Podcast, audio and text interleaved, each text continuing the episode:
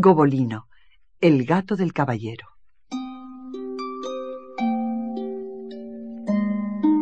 Gobolino descansaba al borde de un camino cuando oyó el eco de los cascos de un caballo que se acercaba. Un hermoso caballo venía a galope. El caballero que lo montaba estaba pálido y triste. Al ver a Gobolino, el caballo se encabritó y poco faltó para que tirara al caballero. Buenos días, gatito, dijo el caballero. ¿Qué estás haciendo en el camino real? Eres un gato muy bonito. ¿Por qué no saltas sobre mi caballo y me acompañas? Mientras cabalgaban, el caballero explicó a Gobolino por qué estaba tan triste. Le contó que se había enamorado de la bella dama Alicia, a quien su papá había encerrado en una torre hasta que decidiera con cuál de sus dos pretendientes debía casarse. Uno de ellos era el propio caballero y el otro era el varón negro que vivía en un castillo cercano. Ambos pretendientes iban a visitarla a diario y le traían magníficos regalos. Alicia, para ser feliz a su papá, había prometido casarse con aquel cuyo regalo no fuera adivinado por su rival. Cada día el varón negro tenía que adivinar con qué regalo la había obsequiado el caballero triste. Cada día también el caballero triste tenía que acertar el regalo que le había llevado el varón negro. La torre se alzaba en medio del bosque y un enorme dragón la custodiaba. Era viejo y perezoso, pero Gobolino, que nunca en su vida había visto un dragón, se asustó mucho cuando contempló el gran cuerpo verde del monstruo enroscado al pie de la torre. El caballero, con Gobolino en el brazo, llamó valientemente a la puerta. El dragón perezoso abrió un ojo y los miró, pero ni se movió. Rosabel, la doncella de Alicia, bajó rápidamente la escalera y abrió la puerta. ¿Estás sola, mi dama? preguntó el caballero. Sí, señor. El varón se marchó hace media hora y trajo un juego precioso de bolas de marfil. Gobolino comprendió por qué cada pretendiente adivinaba con facilidad en qué consistían los regalos del otro. El caballero y Gobolino subieron por la escalera detrás de Rosabel. Arriba estaba la bella Alicia sentada delante de su rueca. ¡Oh, qué gatito más lindo! exclamó. Dejadlo sentarse en mi regazo. Gobolino saltó sobre sus rodillas y se acomodó allí, ronroneando. Quédate conmigo para siempre, gatito, musitó Alicia. Estoy tan sola aquí en la torre. No tengo con quién hablar. Tú eres el mejor regalo que he recibido hasta ahora.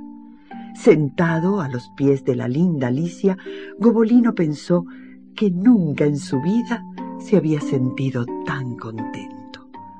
A la mañana siguiente, Alicia llamó a su doncella. Ya veo al varón que se acerca. Hazlo entrar, Rosabel, pero no le digas qué regalo me trajo ayer el caballero. Cobolino, que estaba convencido de que Rosabel iba a decírselo al varón, se deslizó tras ella fuera del cuarto y le susurró al oído. Si se lo dices al varón, te convertiré en pan de higo y el dragón te comerá. El varón negro golpeó con los nudillos la puerta de la torre y Rosabel le abrió, pero no dijo ni una palabra de cuál era el regalo del caballero. De modo que el varón subió la escalera de muy mal humor, pues hasta aquel día Rosabel nunca le había fallado.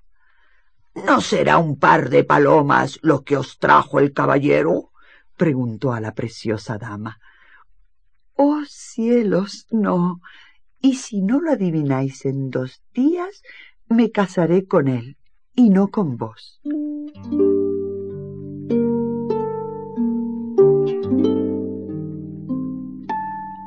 Cuando se hizo de noche, Alicia se puso a tocar el arpa. La música sonaba cada vez más triste, hasta que se fundió con el llanto de la encantadora arpista. ¿Qué va a ser de mí? Ahora tendré que casarme con el caballero y no quiero casarme con ninguno de los dos. Estoy enamorada de un joven noble, pero se fue a la guerra Y mi padre quiere que me case con uno de esos dos hombres estúpidos. ¿Qué voy a hacer? A la mañana siguiente, el varón ofreció a Rosabel cinco piezas de oro para que le revelase cuál había sido el regalo del caballero. Pero ella se resistía a decírselo. Oh, no, sollozaba. No puedo. El regalo me convertiría en pan de higo y me arañaría con sus arpas.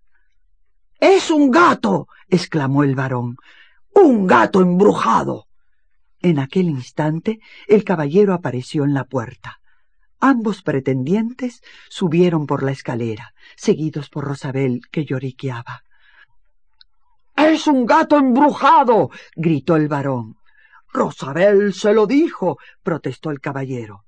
Nos lanzará un maleficio a todos, exclamó el varón al llegar arriba. Solicito vuestra mano, dama Alicia, dijo el caballero.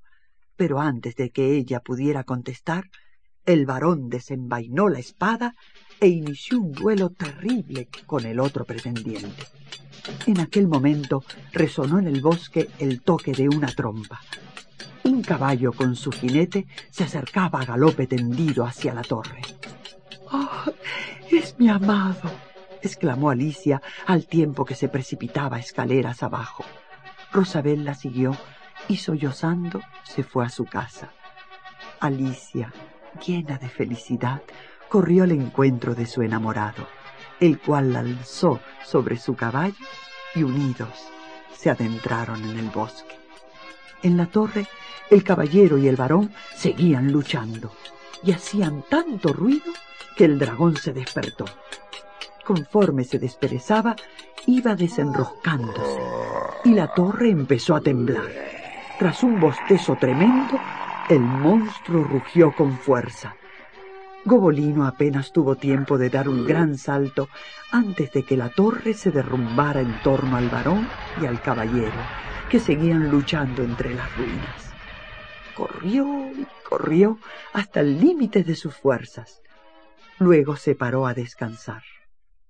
Pensaba, acabo de ser el gato de un caballero. Lo más divertido era ser gato faldero. Me gustaría volver a probarlo.